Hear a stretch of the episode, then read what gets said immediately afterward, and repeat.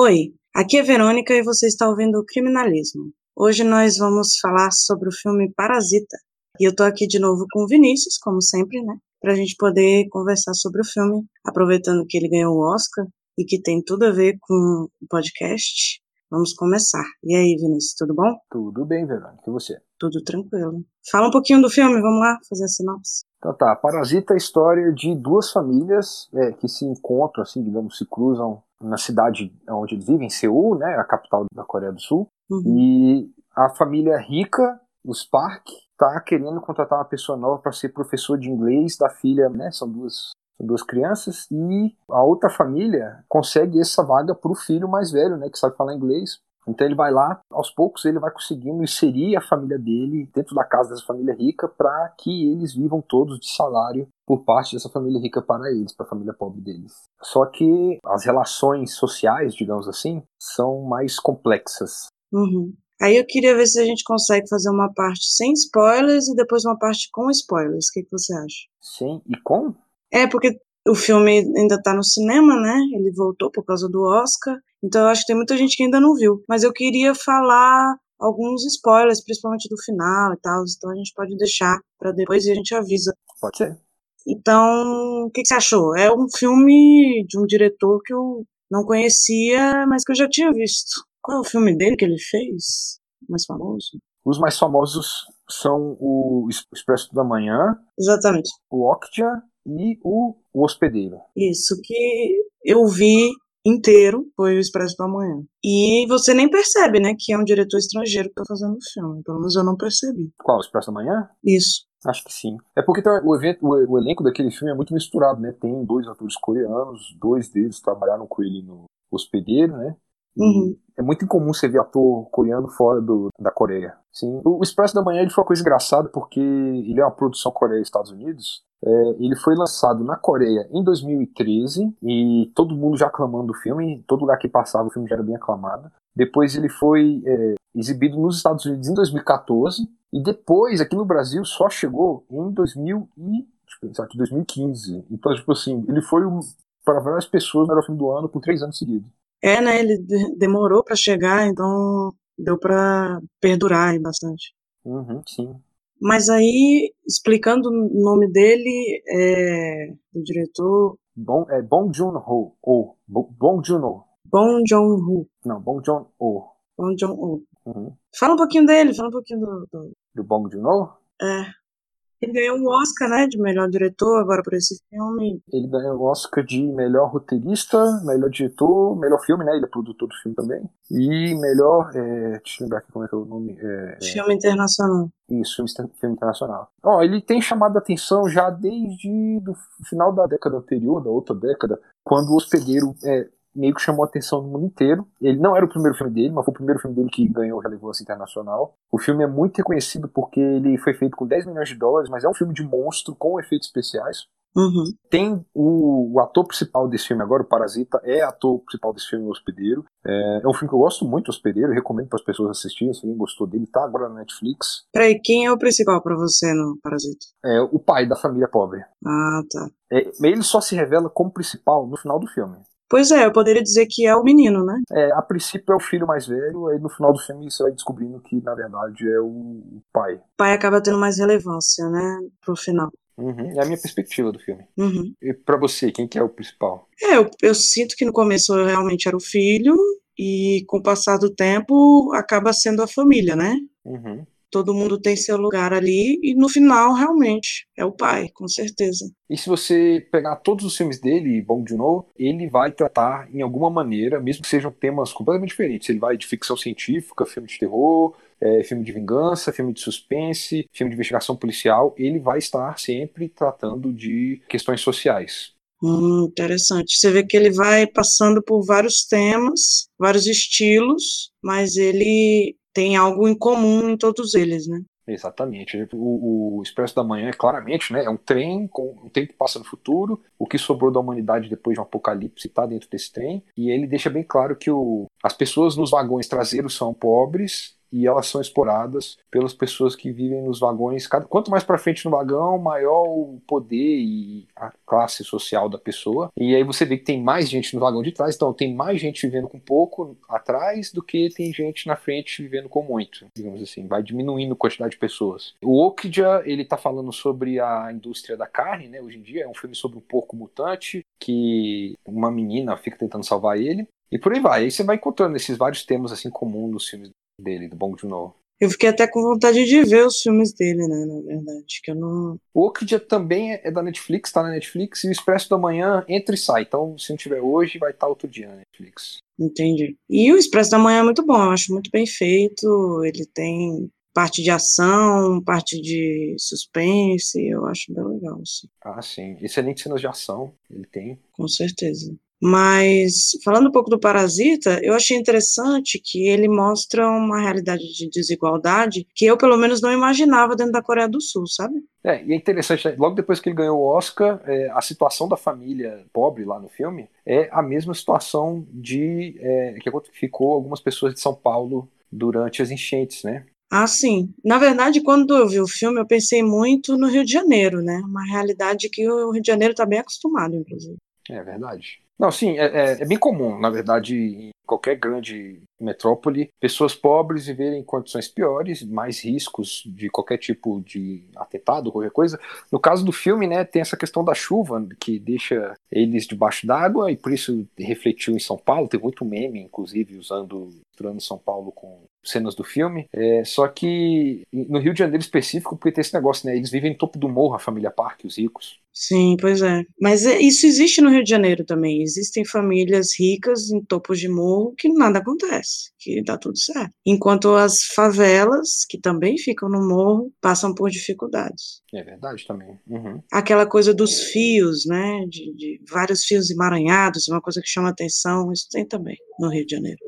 E tem São Paulo também, agora que eu lembrei. É, qualquer lugar que tem assim, população pobre dividindo conta de água, luz, esse tipo de coisa, vai ter esse, esse gato bizarro em poste, né? Que eles mostram no filme. Eu não acho que é só isso, não. Eu acho que lugares que tem muita gente, que a população é muito grande, isso acaba acontecendo também. Sim, sim. São muitas pessoas emaranhadas, né, juntas ao mesmo tempo. Uhum. eu acho que a grande diferença desse filme para os outros dele é que esse filme é. Tem, o foco dele é a população pobre e a população rica. Né? Os outros filmes dele têm essa questão, mas o filme está falando sobre outras coisas além disso. Eu acho que tem muito também a parte do parasita. Para mim fica bem claro uhum. que o parasita é a família pobre mesmo. Eles estão se aproveitando da família rica para conseguir se manter. É, tem isso também. É, é porque para mim o parasitismo não é só da família pobre com a família rica é também a família rica que depende do serviço da família pobre para conseguir sobreviver, porque eles não conseguem fazer nada, eles não sabem fazer nada. Acaba que cria uma dependência, né?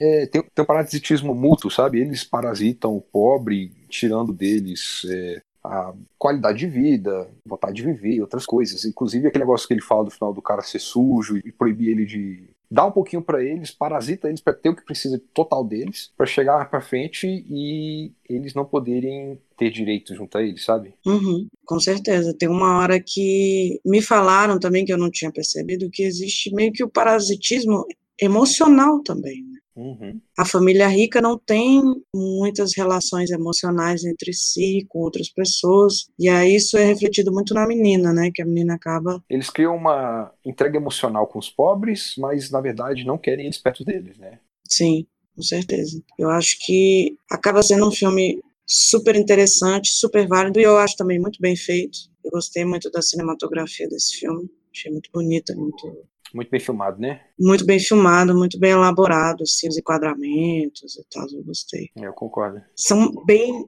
eu acho que eles refletem muito o que acontece, entendeu? Tem muita informação e são informações relevantes e você entende muito só pela imagem. Sim. É um filme o Bong Joon-ho ele tá contando a história pelo que você consegue ver na tela, não é só pelos diálogos, pelo que os atores estão fazendo em cena. É, porque acaba que existe uma certa limitação linguística ali no, por causa do coreano, mas que você não percebe, você não sente por causa do, da forma como o filme é feito. E também eu achei ele muito acessível, assim. Culturalmente a gente acaba se identificando, não, a gente não sente essa divisão, né, de asiáticos com ocidentais, né? Uhum. Não sei se você percebeu isso também. Sim, também tem isso. É, é, lembra também como é que é aquele o, do, do Quaron? Roma. Sim. Porque tem esse negócio da família rica, né, que tá lá tentando, entre aspas, ser bonzinhos com a empregada pobre, só que eles não percebem que os americanos que eles acabam conhecendo e que eles são amigos, eles são os pobres mesmo que eles sejam ricos no México, porque como eles estão no México, eles são pobres os americanos. Uhum. Tem, é, também o Bacurau também brinca um pouco com isso, né, o brasileiro branco acha que é, que é diferenciado dos outros brasileiros, na verdade não percebe que ele tem um monte de descendência, ele é misturado, ele tem por que ficar pensando que é melhor,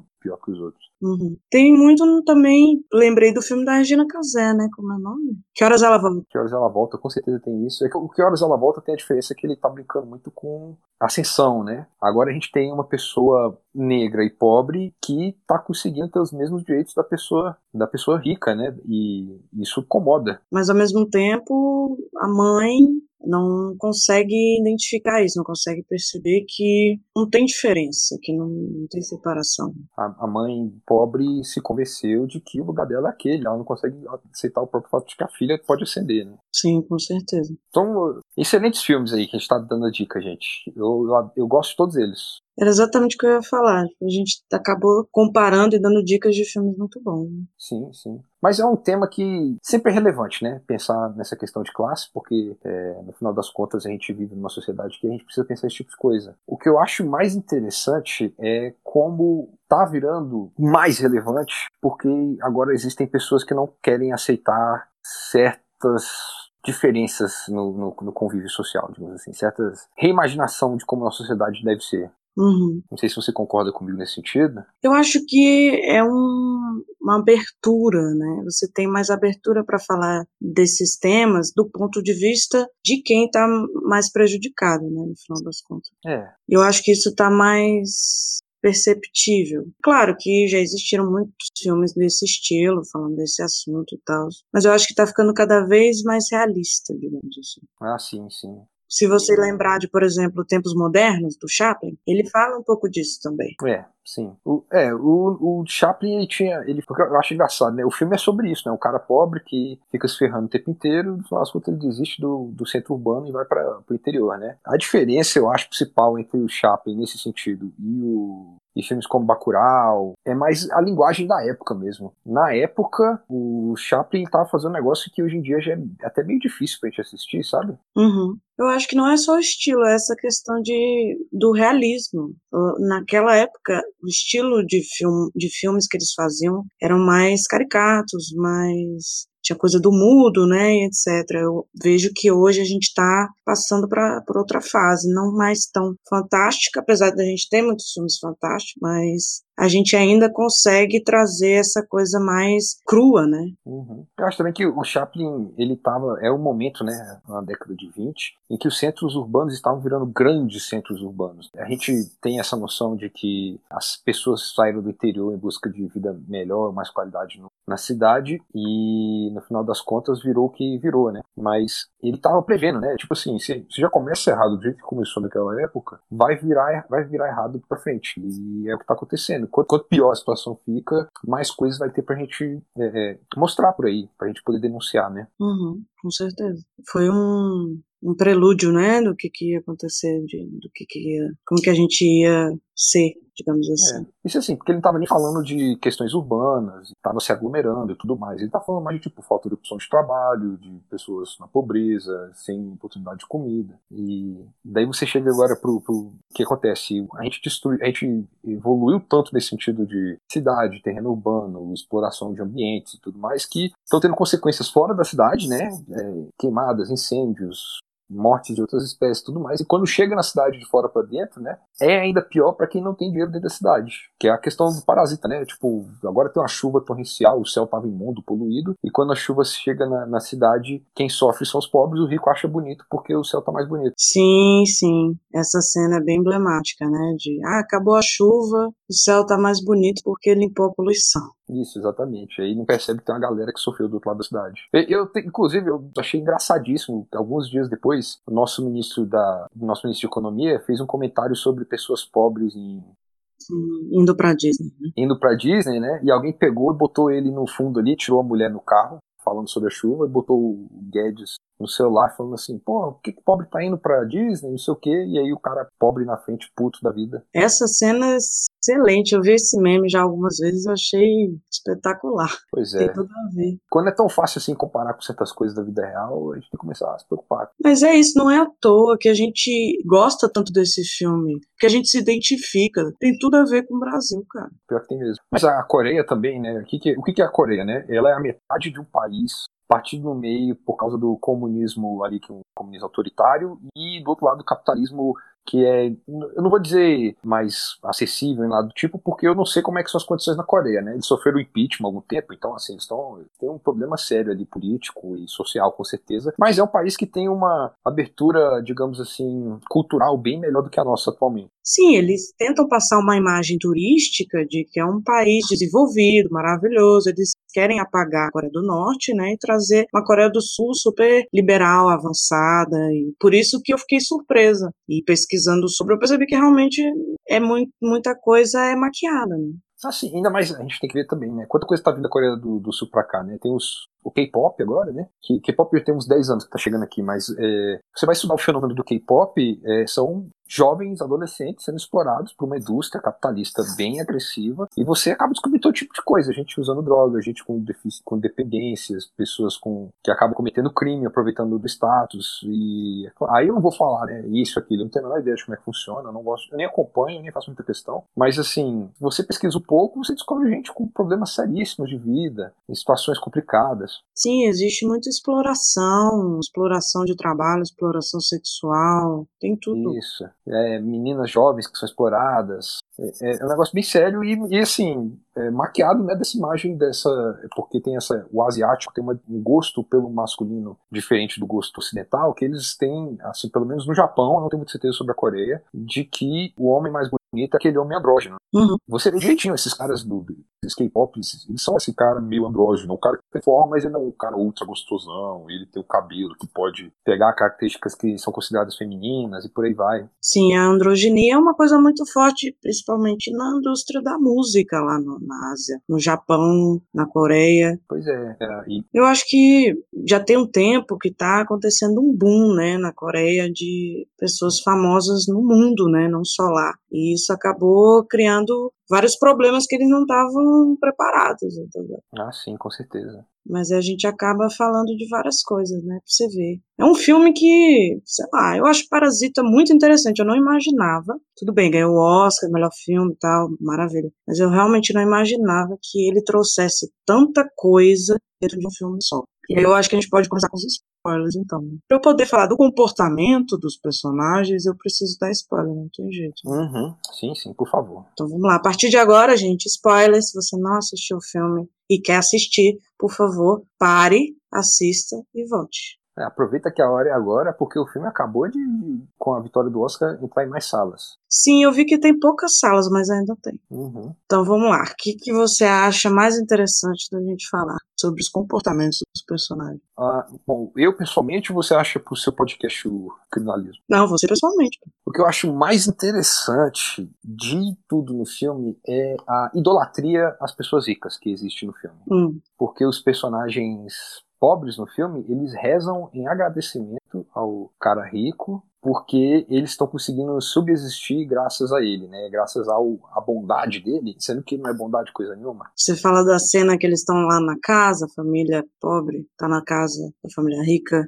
São, são várias vezes. Primeiro, quando o filho consegue emprego, e aí o pai faz questão de agradecer, olha só, vamos agradecer aqui, porque agora tem emprego e tudo mais. Aí depois, quando os quatro conseguem emprego, a gente tem outra cena dos quatro do, da família pobre reunidos em casa, e aí eles estão lá falando sobre como eles conseguiram um emprego, como que eles conseguiram as, as coisas que eles conseguiram, tudo mais. E o pai, mais uma vez, fala, vamos agora agradecer ao senhor Park, porque é ele que está pagando, sustentando a gente, e de certa forma é verdade, eles estão sendo sustentados por esse cara que eles estão explorando através de manobras sociais, né? Eles estão fazendo aquela manobrinha deles ali para conseguir explorar o cara de certa forma. Sim, é, é, tipo, por isso que tem um paras, parasitismo ali. Obrigado por você trabalhar e ser rico, que aí eu venho aqui e me aproveito da situação, trabalhando também, mas me aproveitando e mentindo, enganando, etc. É, mas eu vejo mais como um, um agradecimento, sabe? Ele não é, não é um agradecimento por, pelo cara ser uma pessoa que eles podem enganar. É porque o cara tá pagando eles. Eles são agradecidos do cara por ser um, um ser de cima,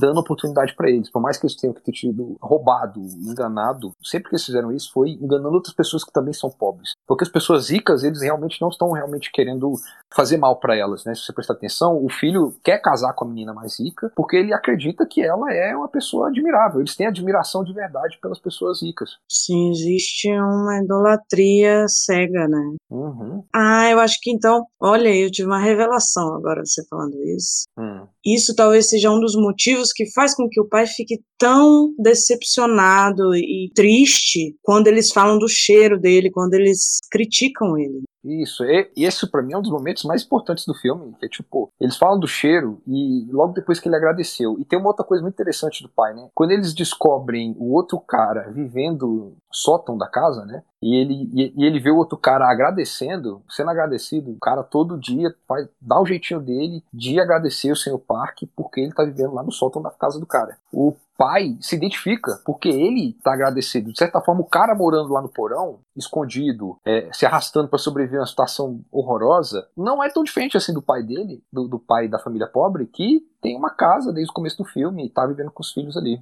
Com certeza, né? Ele se assusta, mas ao mesmo tempo se identifica. Eu acho que isso meio que só piora a situação para ele, né, na cabeça dele. Isso. E eu acho também tem é, esse negócio do. Quando eles começam a falar do cheiro dele, tem uma parada que ele fala assim: de que o, ele não quer que o senhor, senhor Kim, que é o pai pobre, cruze a linha, né? E aí para ele o cheiro é uma forma de cruzar a linha. Hum, tá me afetando aqui, tá chegando em mim. Né? Exatamente. Então, tipo assim, é como se eles, se os ricos não fossem agradecidos pelo esforço que os pobres estão fazendo e pela admiração que os pobres estão fazendo, sabe? É, como, é quase como uma descoberta, digamos assim, uma decepção com Deus, entendeu? Ele tem admiração por esse cara de verdade e ele acha que esse cara tem um reconhecimento pela admiração e pelo agradecimento que ele tem por esse cara. E ele descobre, não, na verdade é tudo uma mentira, o cara estava explorando ele, é o que faz ele perder o controle e atacar o, o cara no final do filme. É, porque, na verdade, para os ricos, eles estão fazendo a obrigação deles, né? Eles estão recebendo para fazer aquilo Isso. ali. Eles agradecem num reflexo, e não porque realmente estão agradecidos, eles acham que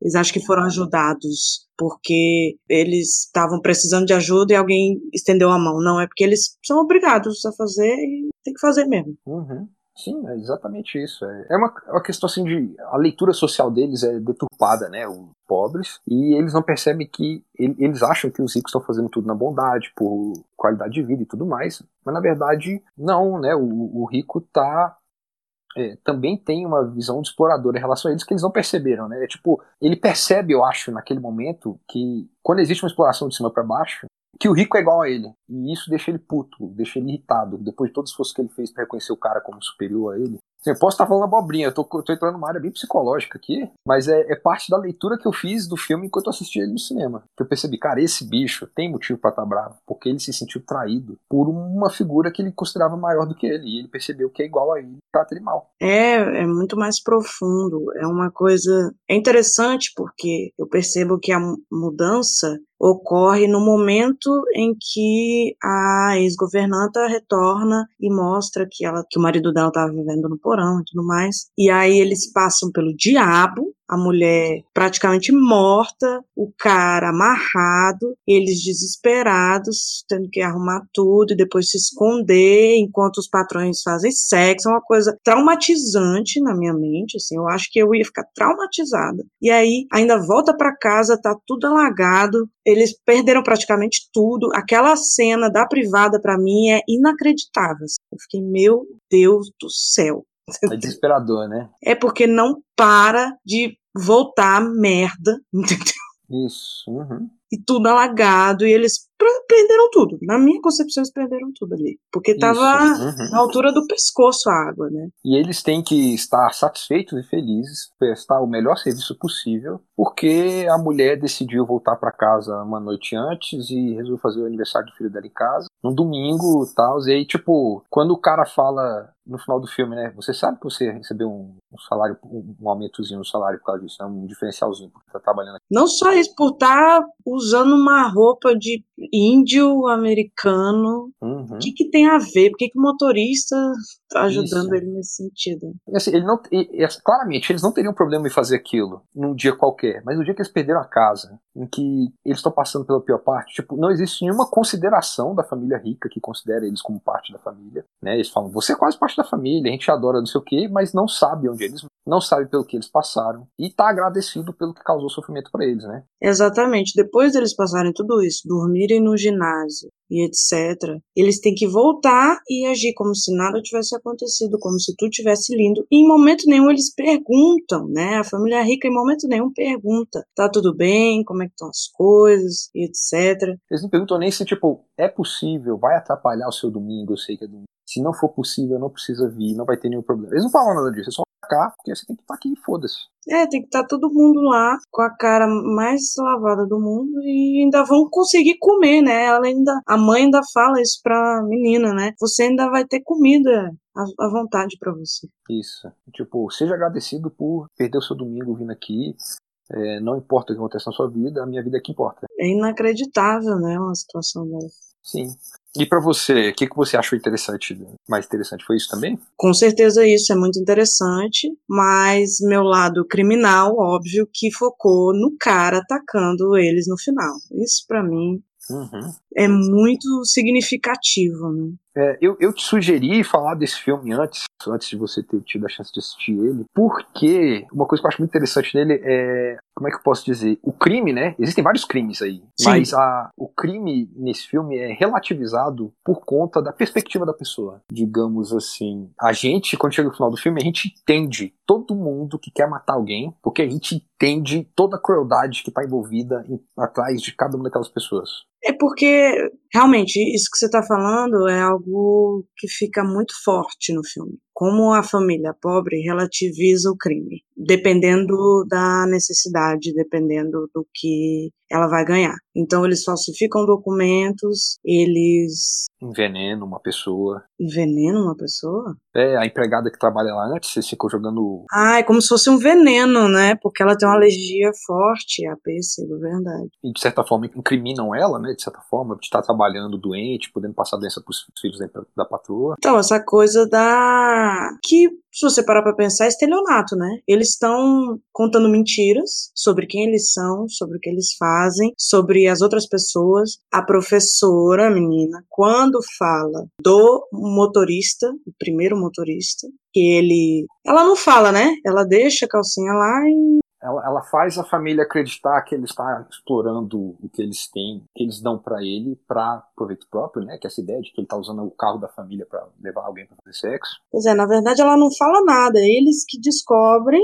a calcinha que ela colocou lá. Né? É, assim, ó, de certa forma, é, eles também não conseguiriam fazer todas essas tiras se a família rica não fosse tão preconceituosa com os empregados, né? Sim, sim, com certeza, porque se a mãe conhece a governanta há um bom tempo, ela vai né, ter o benefício da dúvida, vai conversar com ela, vai tentar resolver, e ela não faz isso. Né? Ela poderia ter perguntado se ela precisava de alguma ajuda, se ela precisava de algum tempo, não sei o que, mas não, ela simplesmente demite a mulher sem conversar com ela, uma mulher que supostamente está ali com eles há muitos anos, simplesmente põe a mulher para fora e o que né, você vê que a mulher não tá bem de ter que ir embora de última hora e nunca mais voltar. Uhum. A gente acredita que no começo, assim como a família pobre, que é ingenuidade do casal, dos parques, na verdade não é ingenuidade, na verdade eles não se importam. Eles qualquer desculpa que eles tiverem para trocar os empregados e arrumar alguém melhor, eles vão fazer, eles não se importam. Né? Isso, parece que existe um convívio, um carinho. Mas outra coisa que eu gosto também é que, assim, existe essa situação horrorosa pelo qual todos os pobres passam por causa do descaso dos ricos, uhum. mas ao mesmo tempo, o, os pobres criam, né, eles, eles, são, eles são as pessoas que fazem a grande parte das maldades, assim, ondas do filme são deles, né? E os ricos não são monstros. Tudo que eles fazem de mal, eles fazem por ignorância, não é por maldade. Olha, eu acho que dá para pensar nisso até o final, até o momento que tem uma menina sangrando no chão e o parque quer a chave do carro. Aí não é mais ignorância o filho dele tá passando mal, né? Ele tá preocupado com o filho. Assim, ele claramente fala: estou preocupado com meu filho, estou cagando pra essa menina tá morta aqui no chão, que foi esfaqueada. Ela não estava morta, ela estava viva ainda. Ela estava viva ainda, é. Mas aí eu acho também muito complicado não pensar no instinto paternal dele, né? No caso, o filho dele, que ele já teve caso, problema sério e tudo mais. Eu acho que o ideal seria se ele tivesse tentado ajudar os dois, né? Tanto a mãe quanto o filho. Mas... Não, na minha concepção, ele poderia simplesmente fugir se ele tá tão preocupado com o filho. Mas não, ele pensa no carro. Eu preciso do carro e eu preciso da chave que tá com cara ali as pessoas estão lutando pela vida e eu quero uma chave. Você entende que não é razoável? Não, sim, eu entendo. É, é, é revoltante todo o comportamento deles ali. Não é porque você tem que pensar na proporcionalidade, na razoabilidade da situação não vejo como razoável. Não, eu entendo. Eu só eu tô querendo dizer que tipo, o que eu acho interessante do filme é que não existe, não existem heróis nem vilões. Eu tô querendo dizer que tipo, tanto os ricos quanto os pobres fazem coisas ruins e eles exploram uns aos outros. Eles, os pobres predam sobre os outros pobres no filme, os ricos predam sobre os pobres e até certo ponto os pobres predam sobre os ricos de alguma forma. Não não predatorial, mas eles conseguem explorar eles de alguma forma. Sim, acaba que não tem o certo e o errado errado ali, é tudo muito cinza. O que, como eu falei, eu acho mais realista dessa forma, faz mais sentido, com certeza. É muito mais coerente, né? Sim, muito mais coerente, porque cada um tem sua motivação. E é muito importante dentro do crime é entender a motivação. E as motivações ficam muito claras nesse filme, com certeza. Com certeza, com certeza. Mas eu, eu fiquei interessado em tudo isso. Eu pensei em tudo isso. Mas quando o cara aparece, ele sobe lá no, no do porão, naquele momento eu falei, cara, eu sei o que vai acontecer. E meu Deus, eu não. É como se, na minha concepção, isso acaba sendo a catarse, né? É a parte que tudo se conecta, tudo se junta e você entende o que, que vai acontecer. Para mim foi muito marcante quando ele começa a matar a galera, o pai vê a verdadeira face, né, do parque e resolve matá-lo. Não é só, como é que eu posso dizer? Não é só catártico, né? É impossível que não exista essa raiva crescente numa situação de descaso no nível que é, a, que é mostrado no filme. Entende? Quer dizer, tipo, quando você tem duas famílias claramente deram demais para pessoas que não se importam com elas e, no final das contas, tanta gente está sofrendo daquele jeito, não tem como alguém não perder o controle de alguma forma. Uhum. É, para mim, essa é a perspectiva. Tipo assim, quando o cara chega no final e ele quer matar o outro cara, é, é, bem claro que esse cara não está preparado para lidar com as coisas que ele é, enfrentou nos últimos anos, sabe? Tipo, ele teve uma construção de o que décadas lá naquela casa e tipo depois de tudo que aconteceu, no momento que tudo dá errado para ele, ele não vai ser capaz de se controlar. A, a, a, o final dele vai ser violento, sabe? É o, é o inescapável que aconteceu ali, na minha opinião. É, não, não sei se você está falando de justificativa, de, de seria justificável esse tipo de atitude, mas o que eu vejo é uma cadeia de acontecimentos que explica a perturbação, né? Ele de repente, ele já estava perturbado, mas era uma perturbação que ele não fazia mal para ninguém. Tava essa coisa dele agradecer, essa coisa dele ficar longe do sol por muito tempo, isso acaba deixando a pessoa perturbada mesmo. Mas eu vejo que no momento em que a mulher dele morre e ele tem que lidar com uma família querendo prendê-lo, querendo cerceá-lo de tudo, talvez até querendo fazer mal para os parques que ele gosta tanto, tal. Ele de repente explode, tanto que quando ele vai, pega a faca e vai, ele vai direto na menina. Ele não quer matar os parques, não quer matar qualquer pessoa, ele não está simplesmente explodindo. Ele tem um alvo específico. Né? Isso, é, eu concordo. É como se eles tivessem destruído o que ele tinha construído na cabeça dele durante tanto tempo, né? Não, ainda tem, eu acho, uma das coisas também que fez o Kim atacar o parque no final do filme, não é só o cara ter querido a chave e deixado a filha dele para morrer, mas também porque o, o cara morre e o cara que era agradecido por, com quem o Kim se identificava tanto, o o Sr. Park responde com toda naturalidade. É, quem que é esse cara, tá ligado? Tipo, o, o, o, Kim identifica isso, né? Que, tipo, não houve realmente nenhum interesse ali. Eu, eu acho, o que eu quis dizer não é que, tipo, é justificado. Eu não acho que é justificado, nem a racionalização dele. O que eu tô querendo dizer é que, tipo, aquela violência, considerando aquelas pessoas unidas tudo que elas passaram juntas, não tinha como não ter um final violento, sabe? Uma hora aquilo ia ter que acontecer. com alguém em algum lugar, naquelas situações. Eu vou te falar que em vários momentos do filme eu, eu pensei que ia ter violência, sabia? Uhum. Eu fiquei bem agoniada. Não era que eu esperava que fosse um filme violento, não. É que realmente tiveram várias situações de conflito, principalmente, que eu falei: alguém vai matar alguém aí. Ai meu Deus. Esse é o momento. Vai ter uma morte, vai ter um negócio. Quando a mãe chuta a mulher, isso. é um momento que eu falei: ah, então era isso. Foi o que eu pensei. Era esse, era isso que ia acontecer. Em algum momento essa mulher vai morrer. E é isso. E não era, na verdade não era. A surpresa era o final mesmo. Aquele final era realmente a parte da catarse violenta que eu imaginei que ia acontecer. E é interessante porque você vai crescendo, né? Uma crescente. E eu percebi que em algum momento ia ter violência exatamente pela banalização do mal nesse sentido. Eles vão banalizando as coisas até o momento que é tudo bem chutar uma mulher escada abaixo. Isso, é.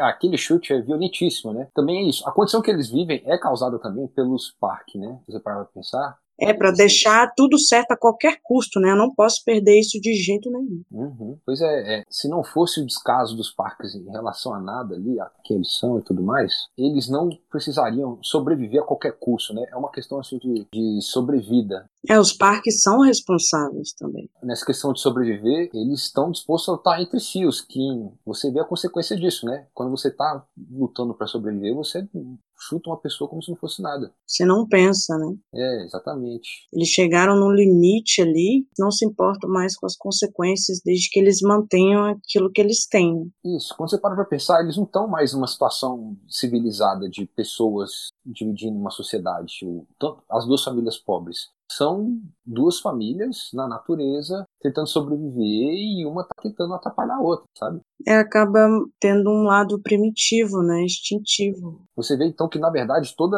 a situação já não era civilizada, esse negócio dos patrões com os empregados. Uhum. Em grande parte por causa do, da expectativa que os parques tinham de todos os pobres que trabalhavam para eles. Era a luta pela sobrevivência. Né? Uhum. E isso me lembrou a cena do homem fazendo xixi na rua, né? Uhum, sim. Em frente à casa do, dos Kim. Eu achei muito interessante porque isso também acaba refletindo, né? Um homem que está fazendo uma coisa errada, mas que ao invés deles tentarem resolver de forma civilizada, digamos assim, eles resolvem jogar água em cima dele, né? Olha aí o que, que você está fazendo, é exatamente isso. E trata o cara igual bicho, né? Porque para eles é meio que isso, né? Uma situação meio de animalidade mesmo, pros Kim. Sim, é bem animalesco. É bem interessante. Tô pensando umas coisas aqui agora, faz a gente pensar, né? Eu pensei inclusive na menina, menina que tá que começa toda essa história, né, do, do Kim que vai dar aula para ela. Uhum, sim. O anterior que falou que queria que o Kim desse aula porque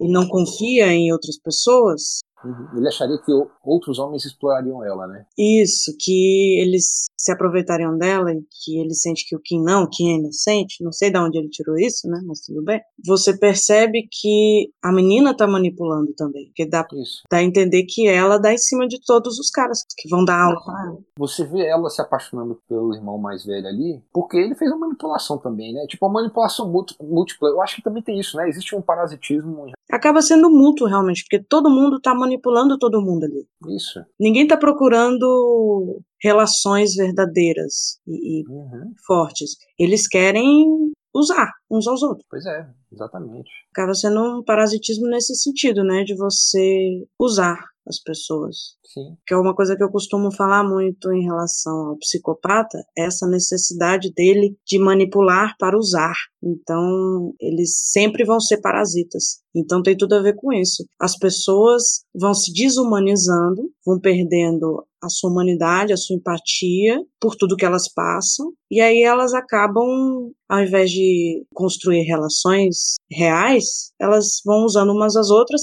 e eu acho que até chega um ponto que você começa a perceber e começa a aceitar que é assim mesmo, se as pessoas me usam, eu vou usar as pessoas também, e vamos embora, e é isso aí. É, tem isso, né, essa visão também de eles acharem que são menores faz com que eles não sintam vontade de enganar os parques, assim, de forma a fazer mal para eles diretamente. Mas o quando eles como é que eu posso dizer isso? Pessoas que são iguais a eles não tem problema. Pode chutar, pode lutar. Porque a questão não é essa, é o status, né? Tipo, uma vez que eu tiver esse dinheiro, eu vou ser importante o suficiente. Não vai importar isso. Eu vou querer ajudar os outros. Mas quando eu não tenho, eu preciso sobreviver. E outras pessoas querem sobreviver e estão lutando contra mim, né? Não sei se isso fez sentido pra você, quis dizer. Eles fazem, eles fazem mal para outra família, mas eles não fazem mal para outra família de forma a, pensando assim, mal direto pros parques. Os parques vão continuar gastando dinheiro para alguém fazer serviço para eles. Eles estão enganando os parques, de certa forma, assim, estão fazendo vários crimes, mas eles não estão fazendo mal que eles veem como mal para os parques, entendeu? Sim, eles têm um objetivo e esse objetivo não envolve fazer mal, envolve alcançar aquilo que eles querem. Isso, isso mesmo. O que existe mais ali, eu acho, se for igual a eles, não tem problema fazer mal para as pessoas, porque as pessoas vão fazer mal para eles também. É uma, meio que uma noção que eu fiquei.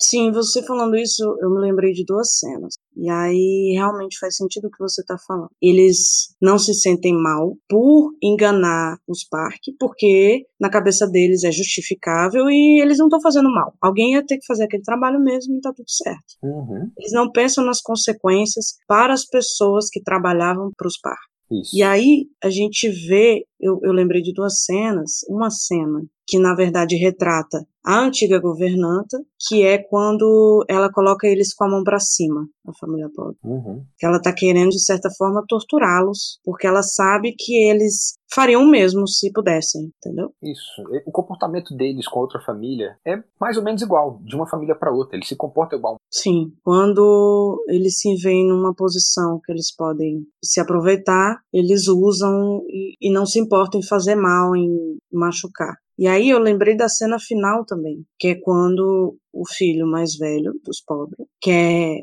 reencontrar o pai, e aí ele fala que para isso ele vai subir na vida, vai ter dinheiro suficiente para comprar casa, para poder reencontrar o pai. E aí você sente que nesse momento, quando ele atingir isso, ele vai ser melhor. Tá todo mundo perdoado, tá todo mundo certo. É como se ele tivesse vencido, né, digamos assim. Tem também uma perspectiva de que você só vai ser capaz de ajudar uma pessoa de verdade se você tiver dinheiro, se você tiver rico, se você estiver na condição melhor. Se você não tiver nada disso, você não tem como ajudar alguém que você ama, por nada que você possa fazer, sabe?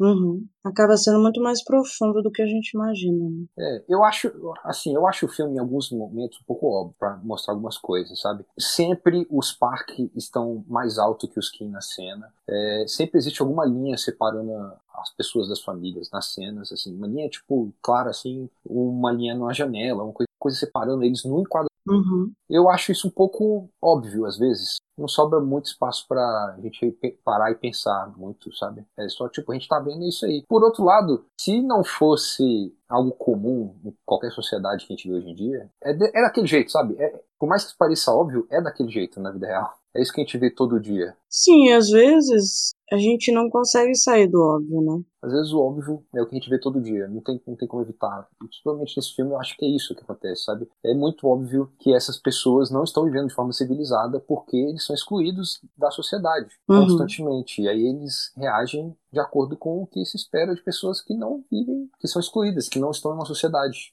Uhum. Eles sobrevivem. Sim, é muita coisa, né? E é, e é isso que eu quis dizer de também relativização do crime, né? A gente espera que as pessoas não cometam crimes até que as pessoas estejam todas na situação civilizada. O problema é que nem todos estão civilizados. Mas aí a gente vai poder dizer então que é justificável alguém cometer algum crime em algum lugar? Acaba que é uma linha tênue, né? A gente entende o motivo da pessoa ter feito aquilo, mas é- não é justificável porque continua sendo um crime, continua sendo coisa errada. A gente acredita que não tem alternativas porque quando você está numa classe social desfavorecida, você realmente tem muito menos oportunidades e alternativas, mas ao mesmo tempo, como aceitar, né? Não tem como aceitar isso. É, não tem como aceitar. E, de certa forma, o Sr. Park não merecia morrer. Por pior que ele fosse, por pior que fosse a condição que ele fez todas aquelas duas famílias viverem, eu não acho que ele merecia morrer. De jeito nenhum. Foi muito mais uma o Kim extravasando a sua revolta do que a vontade de acabar com a vida do parque, pelo menos na minha concepção. Isso, é. E, inclusive, depois, depois que ele mata o, o, o Sr. Park, né? Ele percebe o que ele fez e ele se sente mal por isso. Ele continua rezando e agradecendo ao Sr. Park, pedindo perdão pro Sr. Park. É porque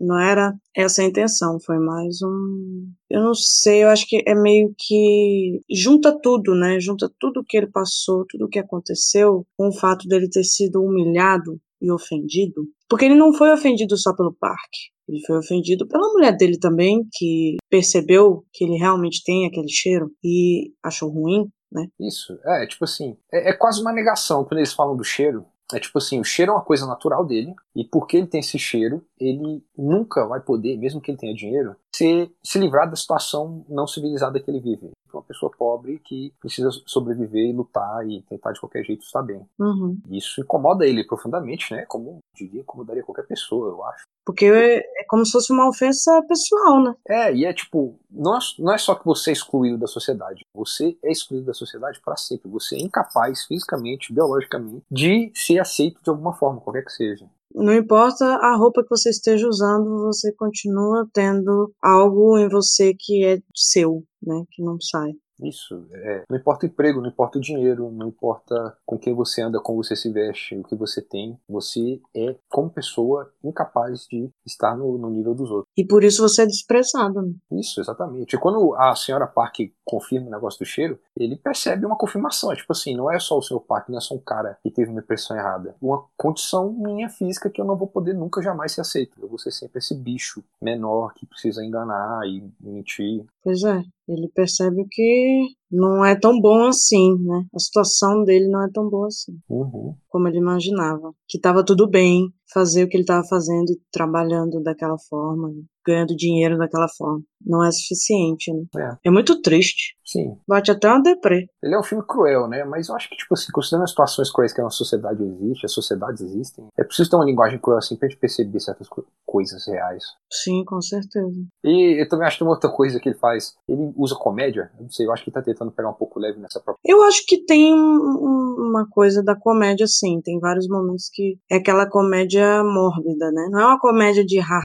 é uma comédia de. Hum, nossa. É, ele ri dos exageros, sabe? Tipo, agora essas duas famílias estão brigando para sobreviver. E a briga delas é para quem que vai alcançar o celular primeiro. E a cena é filmada de forma cômica. De repente tá em câmera lenta, 5, 6, 7, 8 mãos esticando pro celular. É quase bizarro, mas é isso que é a luta por sobrevivência hoje em dia. É o que a sociedade transformou as coisas. A coisa da, da ex-governanta montada no marido, segurando o celular e pedindo para eles levantarem a mão de certa forma é cômico. Isso. Mas é cruel ao mesmo tempo. A coisa do chute, se você vê só a cena do chute e não vê a consequência, é de certa Isso. forma cômico também. E não, mas é o descaso que ela mostra, né, é filmado de forma cômica aquele descaso. Exatamente. Existem muitas cenas, inclusive, de filmes que retratam de forma cômica esse tipo de coisa. Uhum. Se você for lembrar, por exemplo, os Três Patetas, era só isso. Era só ele se machucando, se batendo e etc. Ele é cômico, mas ele não nega as consequências negativas do, disso tudo que ele tá mostrando. Sim, exatamente. Eu acho que é até pra gente parar e repensar, né? O que a gente acha cômico também. Uhum, sim. Se você parar pra pensar. É, eu lembro que, que no cinema as pessoas estavam rindo muito da cena e tal. Ai, que horror. De novo, esse negócio da galera rindo no cinema, que agonia, cara. Não querendo dizer que não exista motivo para para não rir. O filme é filmado para ser semi-cômico a cena. Porque a gente ri daquele desespero maluco, né? A gente quase ri da falta de humanidade dos personagens. Mas logo em seguida é de propósito. A gente tem que rir, depois a gente se sentir mal pelo, por ter rido daquilo. Uhum. Eu acho isso muito bem feito, muito bem elaborado. Pois é, é. É muito bem escrito, não é uma coisa aleatória. Né? Sim, não é que o filme ganhou o Oscar de roteiro, não é mesmo? É, eu acho o roteiro excelente, bem fechadinho, bem explicado. O final, eu achei, o final final mesmo, quando ele tá escrevendo a carta pro pai, eu achei um pouco esquisito. Eu senti que perde um pouco. Eu, aí eu não sei, eu acho que uma coisa que eu, já me perguntaram até. Eu acho que aquele final do filme não é que aconteceu de verdade. Eu achei que ele é um sonho deles e ele, ele planejou no futuro, mas é uma coisa que ele perdeu o pai, o pai vai ficar preso ali pra sempre. Então, por isso que eu achei que perde um pouco, porque aí no final fica uma coisa meio fantasiosa. Ele fala o que, que vai acontecer e depois aparece ele mostrando que não aconteceu. Mas tem a ver. É um, é um final triste que eu acho que tem a ver com o filme. Ele dá uma esperançazinha para depois descer e você, não, não tem esperança nenhuma. É um filme triste também, né? Com certeza. Faz parte do que o filme tá querendo falar, de desesperança e de apontar culpas. Porque eu acho que grande parte do filme tá querendo dizer também é porque é muito fácil a gente, alguém que nem a gente, eu acho, pelo menos eu e você, nós. Existe um momento em que é possível ver, eu acho, Não sei se você vai concordar comigo. Alguma identificação com o conforto do que os, que os parques estão procurando? Eu vou te falar, por incrível que pareça, eu me identifiquei muito mais com a família pobre. É, entendi. Com aquela coisa de economizar, preocupar com o dinheiro e como é que vai fazer. É, apesar de ter uma vida confortável, eu tenho muita coisa de contar o dinheiro, sabe? Aham, sim. Ah, aquela cena de abertura é muito engraçada. Não, não, fecha nada não, a gente vai ganhar dedetização de graça. Isso é muito tipo coisa que a gente identifica fácil. Exatamente. Eu acho que tem muito mais a ver com o fato da gente viver num país em desenvolvimento Uhum. Eu acho que muito do jeito que os Kim sobrevivem, né? Existe muito do um jeitinho. O jeitinho que a gente acaba se identificando, não porque a gente faz, mas porque a gente convive com isso o tempo todo. É, e, e a, gente, a gente vive uma sociedade aqui no Brasil em que ser malandro é muito admirado. Uhum. Arrumar jeito de tirar vantagem dos outros não é visto como feio. Tem até palavra bonitinha que é jeitinho, malandragem. Em vez de a gente falar que a pessoa está fazendo uma coisa errada, a gente, de certa forma, cria um termo que elogia isso, né? Uhum. Sim, tipo, ah, eu consegui fazer uma viagem de Uber de graça, por exemplo. Aí se vangloria. Isso. Lembra aquela, aquela época que teve o, o, o golpe do McDonald's? Lembra disso? Qual dos?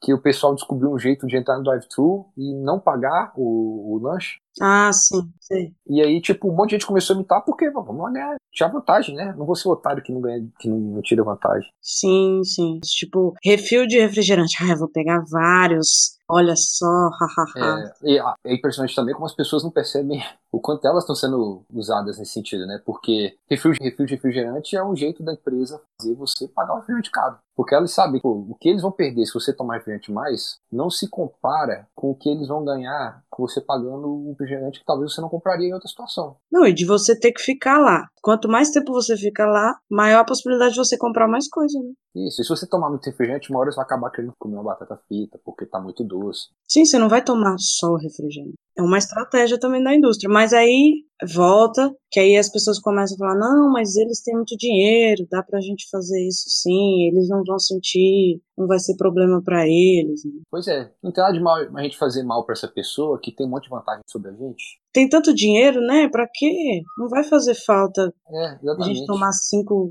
refrigerantes aqui. E que nos remete de novo ao parasita, né? Tem tudo a ver com isso. Sim, é, ainda tem muito disso, né? Como eles identificam, eu acho, nos outros esse comportamento deles, que eles sabem o comportamento lá, eles não se sentem mal de fazer mal para os outros.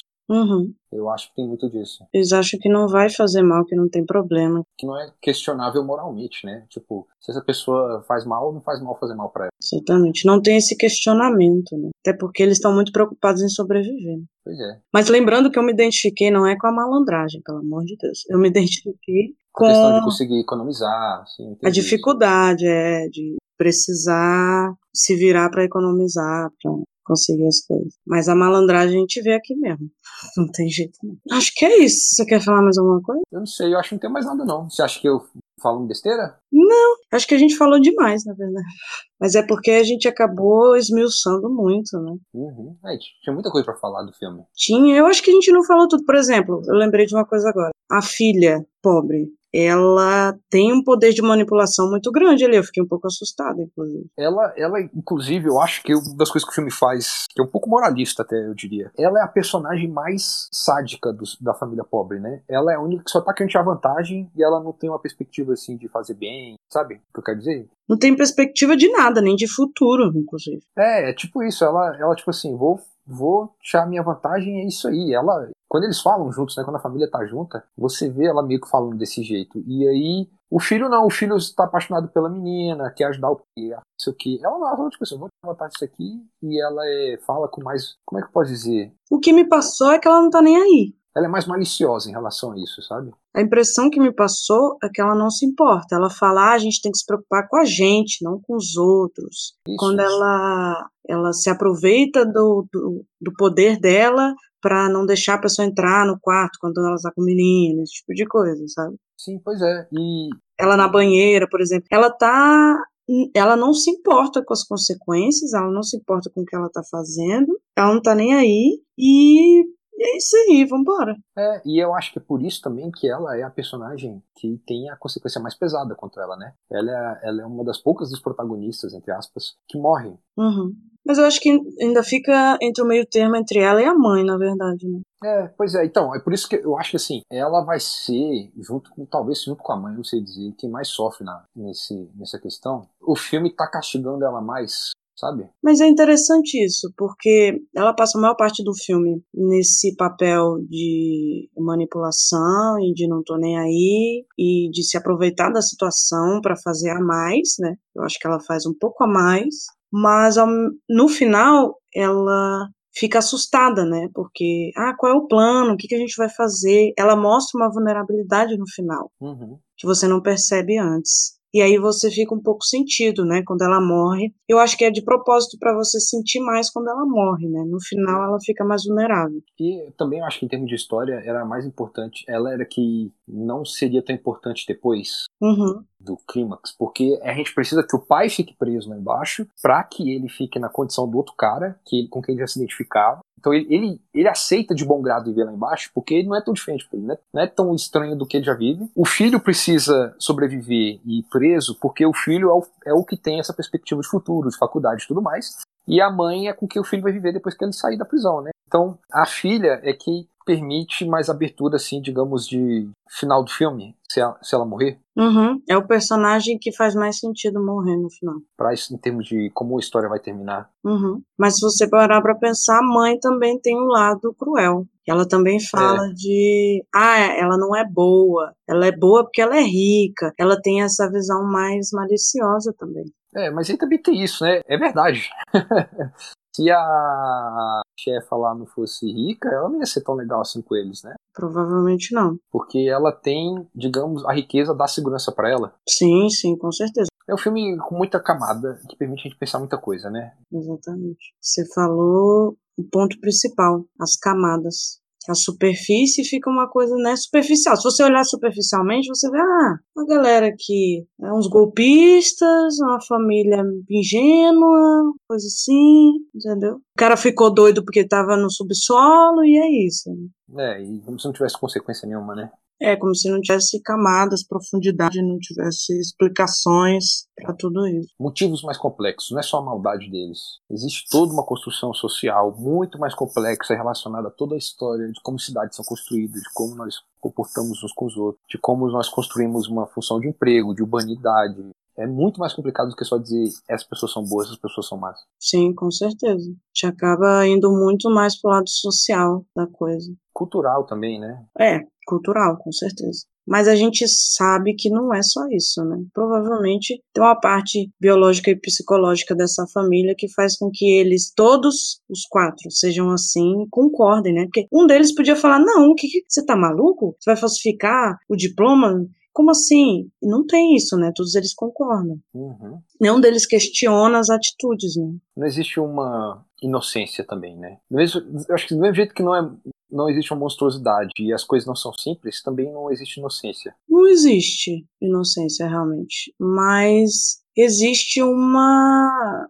não sei, eu não sei se não seria inocência, porque eles também ficam nessa coisa de que vai dar tudo certo, vai ser tranquilo, a gente vai conseguir. A menina no final, quando eles estão na chuva, você vê a inocência dela de achar que basta ter um plano para resolver tudo. Uhum. É. Eu acho que não, mesmo na maldade, é muito difícil você tirar totalmente a inocência, porque a inocência tem a ver com acreditar. Quando você ainda acredita que dá para resolver, existe inocência, eu acho. Ah, com certeza existe muita essa crença deles uns nos outros, né? Exatamente. Eu estou filosofando aqui falando isso, mas eu acho que a inocência tem muito a ver com isso. De no momento que você é, é muito isso se reflete muito no pai. No momento que o pai fala para o filho lá no ginásio de que, que na verdade não precisa ter plano, não adianta plano, que a gente não tem controle sobre as coisas, e é isso mesmo, eu acho que é meio que a perda da inocência dele. Ah, sim, mas é, isso é verdade. E você vê que o pai, na verdade, é o mais inocente deles, né? Ele, quando o filho fala que tem chance de conseguir um emprego, ele fica super feliz, orgulhoso com o filho.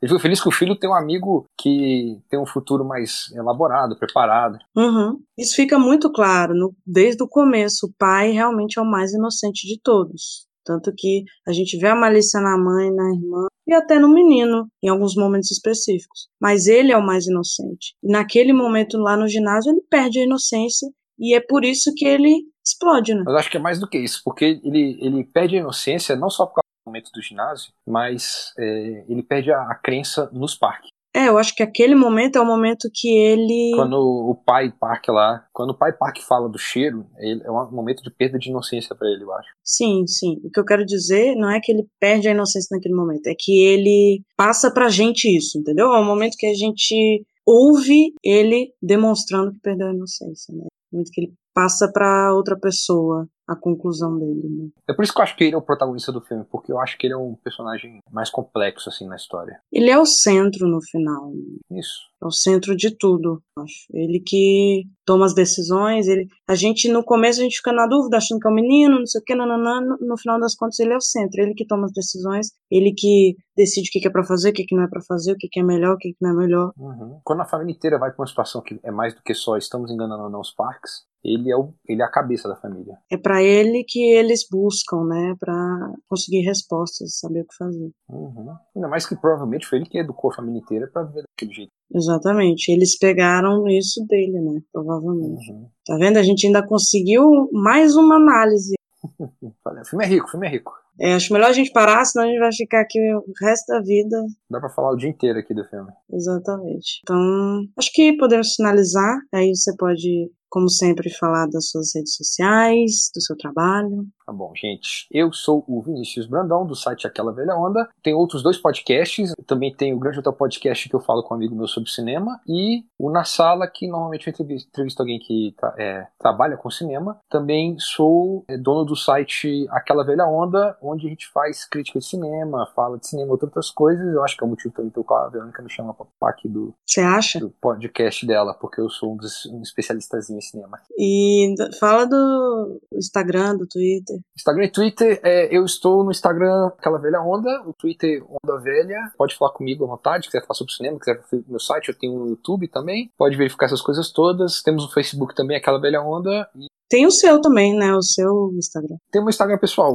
Vina Underline Brandal. Pode me procurar lá também, não tem problema não. Tô deixando quase todo mundo entrar. Quase todo mundo. É.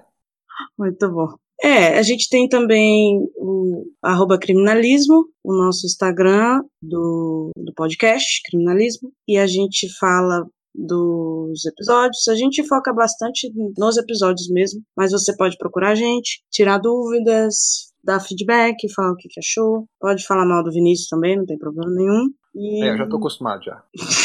e é isso acho que a gente pode finalizar, então. É, depois contem o que, que vocês acharam, se vocês viram Parasita, se não viram, se querem ver, se não querem ver, essas coisas, tá bom? É, se gostaram, se achar que a gente foi besteira. É, se a gente falou demais, ficou muito cansativo, né? É, pois é, é importante. Então é isso. Até mais. Até mais, gente.